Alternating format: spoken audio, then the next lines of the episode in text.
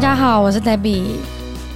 Hello，大家好，我是你们最喜欢的小丹丹。Hello，大家好，我叫所罗门。那我们今天的主题是什么呢？就是这个企业在美上市真的那么难吗？哎，那所罗门，你也有提到，就是说在大陆上市的话，它的时间很难抓准的时间都会比较长嘛。那如果在美国上市，一般来说准备期大概。一般正常来说，顺利的话大概多久？顺利的话，哈，我们这么讲哈，我们会有一个，就是在这个企业在完全没有做好准备。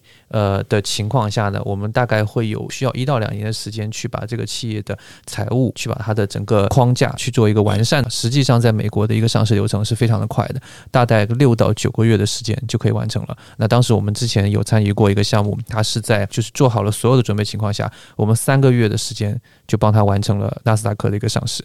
所以说呢，整个的流程呢，在美国这边是真的是非常快能能做到的。了解了解。那如果今天呢，我们针对一间企业，它如果要在美国或者亚洲上市的，它这个流程时间我们刚刚讨论完了吗？是的。那这个步骤上面呢，有没有什么样的一个区别啊？在步骤上面有什么区别啊？其实最重要的一个步骤哈，就是我们希望呃所有的公司它提供的材料都是真实有效的。那真实有效的，不是说你公司自己说真实有效就有效。那我们是需要一个我们叫审计，我们叫 audit 的一个机构去参与进来。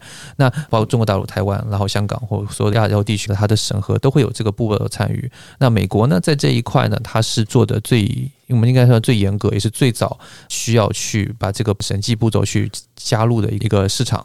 所以说呢，呃，在美国这边呢，我们应该说最重要的流程上来讲，就是在前期准备的一到两年之间，我们就需要把项目的财务、它的公司规划架构搭建的同时呢，就已经要去跟相对的审计公司去做沟通。因为在做审计的时候呢，审计会需要对公司的过去三年是做的一个对财务的报表的一个数据，未来三年是做未来的一个预期。他都需要了解，那能有效的他做公司做出这些东西是需要花时间的审计公司，所以提早进入会对公司的发展会有非常大的帮助。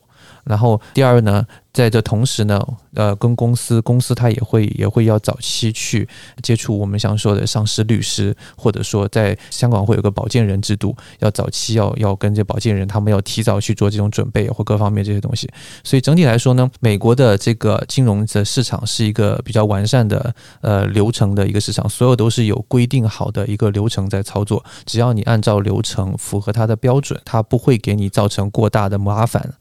了解，哎，那以你就是经验这么多年帮呃企业扶持他们上市啊，这些有没有碰过那种是什么原因导致企业呃上市失败？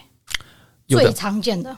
最常见的上市失败，哈，我们可以到两到三点。第一点就是财务数据的质疑。美国有一个审计机构叫 PCAOB，它是最高级别的呃美国审计机构的一个缩写。尤其是针对就美国境外的企业，它会有相对来说的要求会比较的比较的严格一些。好，那在这个严格的情况下，如果说境外企业没法按照美国这个审计 PCAOB 的要求提供出来审计的文件，或者说这样的情况呢，这是一个非常常见的呃上市失败的一个。一个情况，第二种情况是什么呢？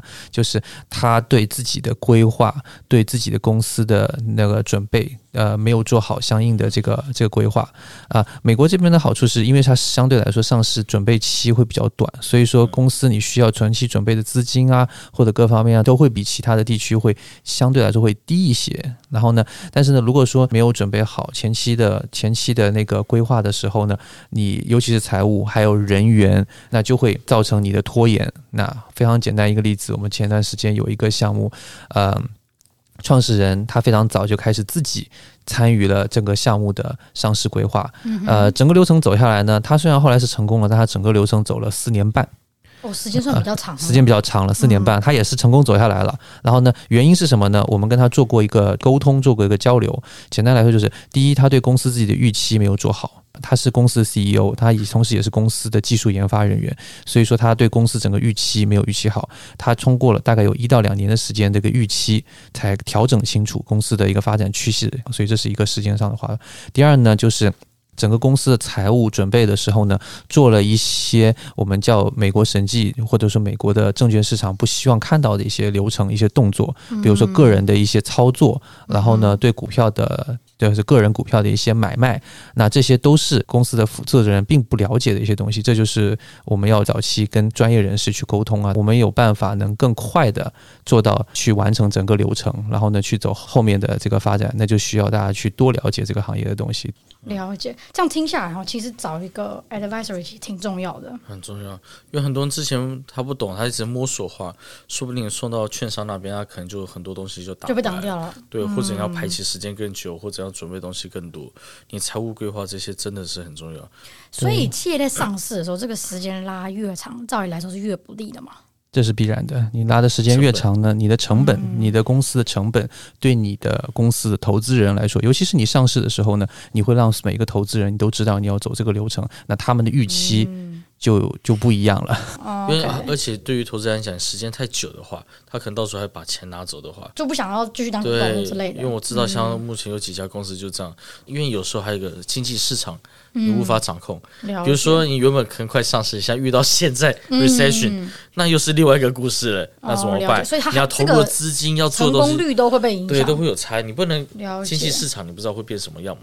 所以刚刚您提到，就是说提早做一些计划，还有没有什么样的一个建议跟解决方法？就是说降低这个被拒绝或碰壁的这个呃案例发生。嗯，可以降低啊，那你就找那个 advisory 嘛。对对，没有，就找那个金融界金城武嘛。这问题不就解决了吗？等下真的有听众去查 金融界金城武 误导观众。好啦，那。还有，我就是想问呢，因为 Solomon 在这个业界的经验非常丰富，可不可以请你以专业的金融顾问角度来看哦？现在的海外企业在美国上市的一个概况还有趋势，尤其是现在又碰到这种你说 reception 嘛，是前几年又碰到疫情，是不是？对于企业上市现在的一个概况，是不是可以跟听众去做一个分析跟了解一下？是的，没问题。好，我们从大环境来讲哈，它已经是金融金融行业，尤其是美国金融行业有一个。呃，我们叫准备进入 recession，或者说在走进去的一个流程中。那这个流程，我们是会做一个做个 hard landing 还是个 soft landing？嗯，hard landing 是什么情况呢？就是整个呃市场经济上呃突然间到了一个点，绷不住了，呃物价飞涨，然后人员裁员，公司裁员。呃，股市暴跌，公司估值降低，同时会造成了裁员，裁员造成了人民的消费能力降低，消费能力降低之后呢，政府就需要通过更激烈的方式去做救市，那整个呃发展就会造成整个市场上的一个。金融性的一个风暴，那这是我们最然都不希望看到的。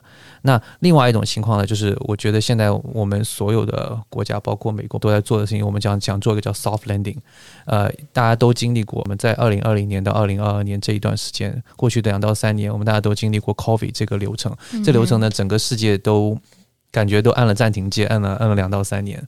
在这个情况下呢，我们只能说希望让市场上做一个相对比较 soft 的一个 landing。在这种情况下，就是说，呃，通过金融的一个整体的让让我们个这个呃物价的增长，或者说裁员的相对来说来的比较不要太激烈，在整个市场上呢，当然市场会有一定的影响。然后呢，呃，但是后来还是会慢慢起来。那这个东西呢，就很重要的，我们要提到一个点，就是美国呢，这个金融市场、股票市场它本身就是一个起起伏伏的一个流程，从零八年。到二零二一年这么长的一段时间，美国基本上是一个大牛市。嗯，这么长时间，这个大家都知道，这么牛牛到现在了。偶尔熊一下，是需要休息一下，要休息一下。它会有个 recession，有个调整的过程。它这个调整是一个相对来说呢，虽然虽然来的现在比较凶猛的情况下，但是呢，还是一个合理的情况。那我给大家一个很重要的一个一个点哈，就是一个观点，就是呢，呃，我们看项目，我们看市场的时候呢，有几个点。当然，我们看看整体的 S&P 五百市场的发展，这是一个非常非常重要的指标。我们同时还要看几个东西，最近这一个月跟未来几个月会有多少家公司在准备做 IPO？嗯，这个指数对未来的一个预期，其实比你现在看到市场的股票的走势更重要，因为做这些 IPO 的这些人，他们是不敢讲掌控了，但是但他们才是真正引导整个市场走向的一批人在参与进来。这也就是我们作为我们的企业，我们想要去上市的时候会很重要一个点。所以，如果能看到这个 IPO 的数量各方面，你就知道整个市场好。另外一点呢，我们可以看到在很多的。呃，我们的就做做审计啊，做相关的这些公司，你现在的生意哈，就是做审计的，做那些呃 audit 的这些，他们的客人量其实真的是非常非常的多，大家都在做准备，真的大家都在准备。你不，其实你们看一看，你们觉得好像市场外面真的好像现在很黑暗，我到底该怎么做？我应该怎么样才能才能做好做未来的预期？但是从从二级市场，从我们这个准备上来讲，我们可以发现，其实。企业都在做准备，都已经想要好做做发展了。是在这个点上做准备，成本特别低吗？还是说，为什么现在反而会是很多企业想要上市的原因？这时间点。我们上市有几个原因哈，为什么时间点特别好？现在股票是这个点位已经跌破了二零二一年的这个高点了，或者说这市场一直在往下走。那呃，什么时候会会到底？我们不知道，我们不是我们不是市场操盘人员，我们不知道什么时候到底。但是呢，在这个时候大家都在准备，如果它的市值到比较低位的时候，你把公司放上去，那它在跟着市场往上走的时候，是不是你的你的整体的发展会更好呢？会更有帮助呢？同时呢，我们其实可以这个数据非常容易可以看得出来哈，就是在我们讲二零一七年到二零二一年这段牛市期间哈，每个每年都会有百分之八到十几的这个增长的情况下的，您看到二零一七到二零二一年中概股就是从中国大陆到美国上市的股票，每年除了二零一七年是二十三家以外，其他每一年二零一八、一九、二二零跟二一年每一年都是有超过三十家以上的企业到美国来做这边。您可以看到，就是说这这是一个非常可观的数字。市场还是在这边，很多公司都在做准备。而且现在的经济形势啊，各种环境，其实也影响，让很多的一些国内企业蛮愿意来美国这边上市的。嗯嗯，对，我知道，光过来资金应该就还蛮多的。而且其实。这种时机是留给有准备的人。嗯、其实对于很多人来讲，它 recession，但对于很多人来讲，这是进入的时机点。对，嗯、可能一辈子进来个两三次就赚翻了。是真的。对啊，我们讲，对我们讲大丈夫能屈能伸嘛。现在我们是在屈的时候做好准备，你之后才能一发冲天。没错，没错，一炮冲天。啊，谢谢你的强调。OK，好。那我们刚刚有聊到台湾啊，有聊到大陆，还有聊到美国、新加坡，也聊到，还有个地方我们忘记了，就。就是说，其实很多企业在上市的时候，他们考虑的其中一个地方会到香港去哦。是，那可不可以跟听众也稍微分享一下，就是说香港这边现在这个企业上市选择的原因、它的优缺点，还有难易度上面的一个分享？好，这个呢，我们从大环境上来讲，哈，香港真的是作为一个亚洲的一个金融中心。呃，已经多少年这样发展上来了，所以说它确实在金融的活跃度跟自由度上面是在亚洲上面是非常非常高的一个存在。嗯、那当然，现在新加坡是一个奋起之最，已经某种意义上在我看来已经超过香港。那相对来讲呢，其实呢，台湾市场跟大陆市场在证券市场上，其实很多东西是有呃相似点的，包括它的时间上的要求，一些排他性的要求上。那我们讲很多企业就考虑到日本去上，呃，我是否是到香港上，或者说我是到美国去、哦、去上市？那香港这。这一块呢就会好很多，它的金融的自由度上呢就会有非常大的一个优势。那所以现在会有很多的我们叫亚洲企业，它会考虑我们叫双重上市。那什么叫双重上市呢？就是它本身是在美国或者说在其他国家有上市的一个企业，它会在香港再进行一个上市。那这种情况下呢，它就可以把两个地区的资金都调动起来。去做这个市场发展，所以这也是我们一个非常鼓励的大家去做的一个事情。当然，这个会有一个非常大的呃公司的一个一个风险也在里头，因为如果两个市场都跌，或者是两个市场都都有调整，那你的公司会受到重大影响。对对对对对。那这样融资金额会比较多吗？这样子的话呢，是的，比如说从美国这个市场去做一个融资，那如果说你在香港做，它会有另外一批的这个融资，会不同的金额金额。但是呢，有一个点您要也要考虑问题，因为毕竟是两个地区、两个国家，你的资金使用用途。那这是不一样。您在美国这边做的一个融资，你这些资金用在了美国的市场的拓展，或者说用到了其他地区的发展，资金的自由度上会更方便一些。而在香港方面呢，相对来说呢，它的资金更多的是，比如说像呃中国大陆啊或台湾，就是我们亚洲地区的这个发展会更方便一些。了解，这样听起来其实双重上市，呃，公司要够有资本，要够有资本，要够强大。台积电就是这样，嗯，台湾上美国真的是很大型的公司，才有办法做到双重上市的动作。我们刚刚有提到，就 Solomon 他多年的这个经验哦，在美国上市的经验来看哦，能不能和听众分享一下，就是说在美国上市它的最低条件？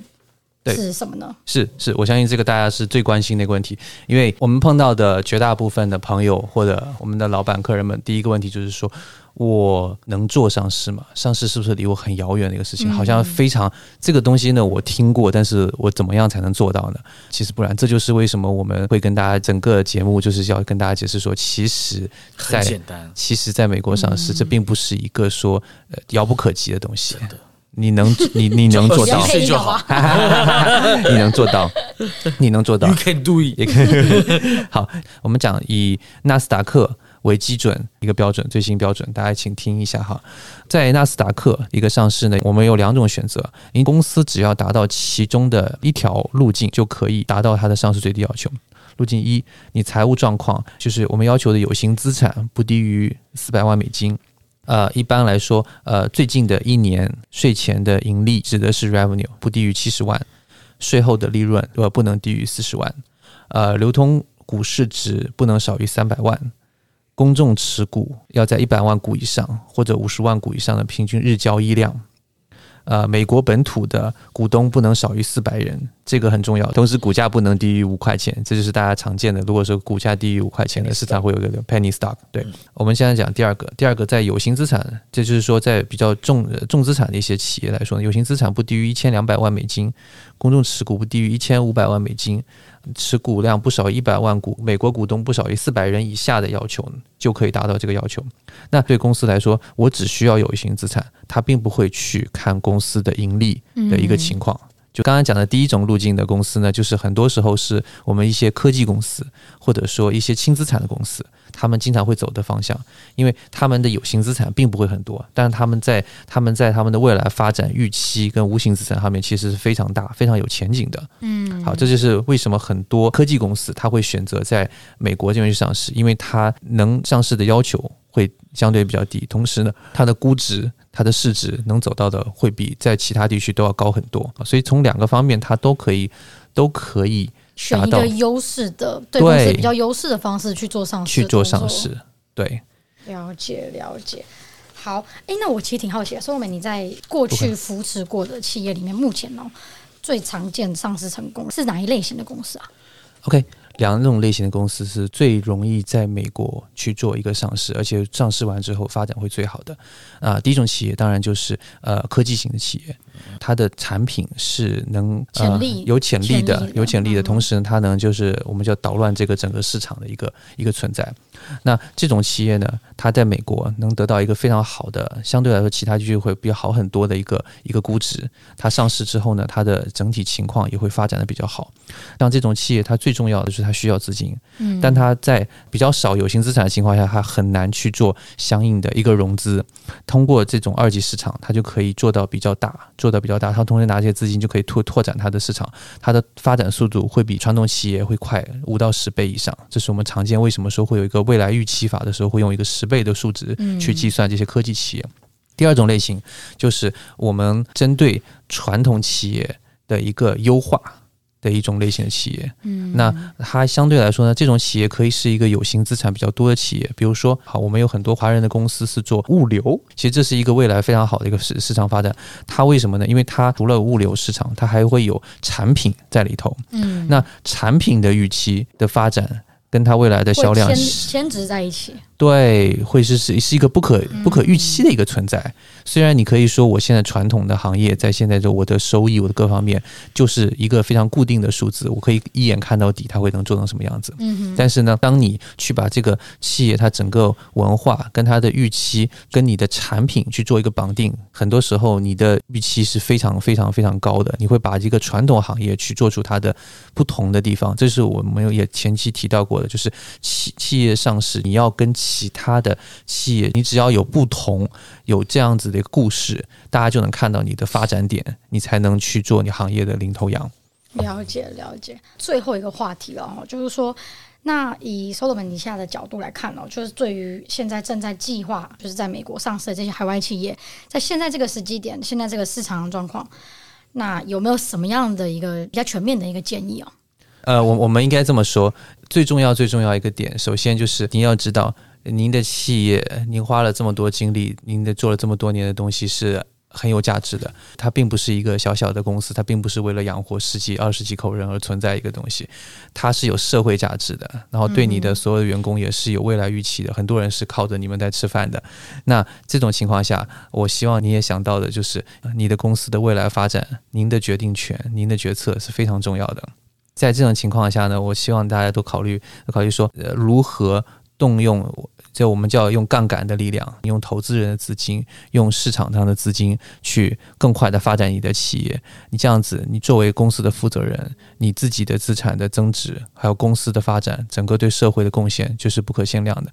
啊，我们经常看到很多公司的负责人，他们也希望去做这个东西，但是呢，自己不敢做。他很怕我自己花了很多时间跟精力做出来之后呢，我没有成功。那如何去避免这些弯路的方法呢？其实呢，很多时候呢，你可以跟专业人士去做一个合作，去做一个沟通，多交流。再回到一个例子，在你准备上市的时候，你会要跟券商去做一个叫券商的工作，是帮你的公司去正式走到二级市场，走到走到纳斯达克，走到纽交所的一个桥梁。嗯哼。那作为这个桥梁。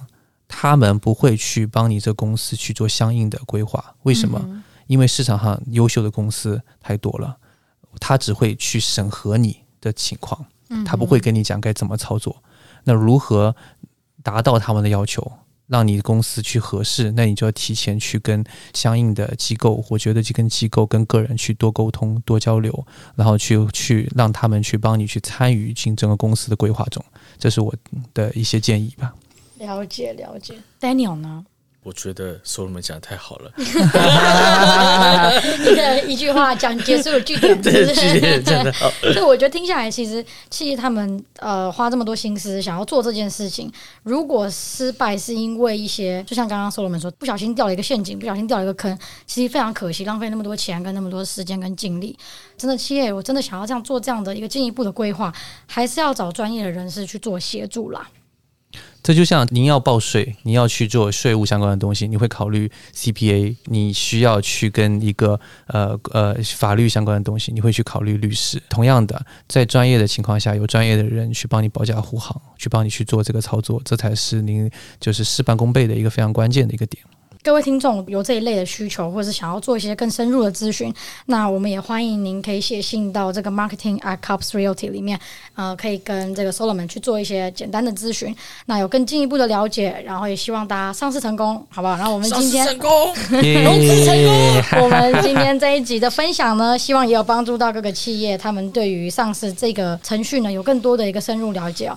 那我们这集到这边，我是 Debbie，我是丹丹，谢谢，我是 Solomon，谢谢大家。谢谢，拜拜，拜拜，拜拜。